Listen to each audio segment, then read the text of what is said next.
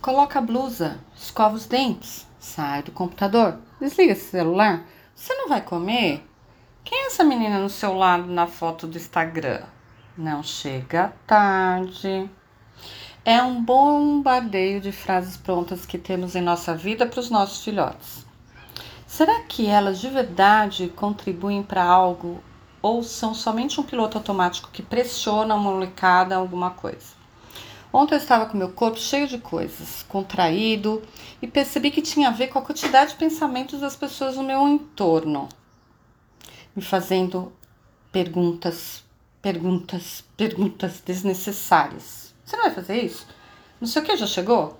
Como é que faz aquilo? Nhê. Coisas que não eram minhas. Ao invés delas mesmas acessarem o que elas sabem, isso contrai porque responder a isso não é a nossa verdade, nem mesmo nossa obrigação. Se cada um de nós ficar com o que é nosso, ao invés de colocar no outro nossas inseguranças, dúvidas, medos, curiosidade, como poderia ser mais expansivo? Todas as coisas que eu falei no começo são parte da definição do pensamento como certo a se fazer e ser com os nossos filhos.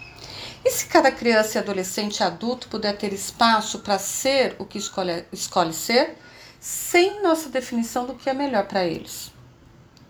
Eu sei que eu causo polêmica quando eu falo disso. Não é essa a ideia, mas somente te dá uma nova possibilidade, uma possibilidade de não definir nada para ninguém, nem mesmo para você, simplesmente sendo uma pergunta ambulante.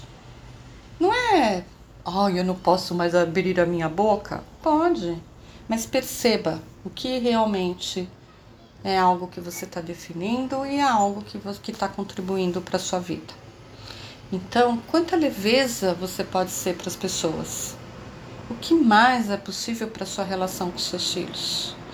E uma pergunta sempre empodera e uma resposta desempodera.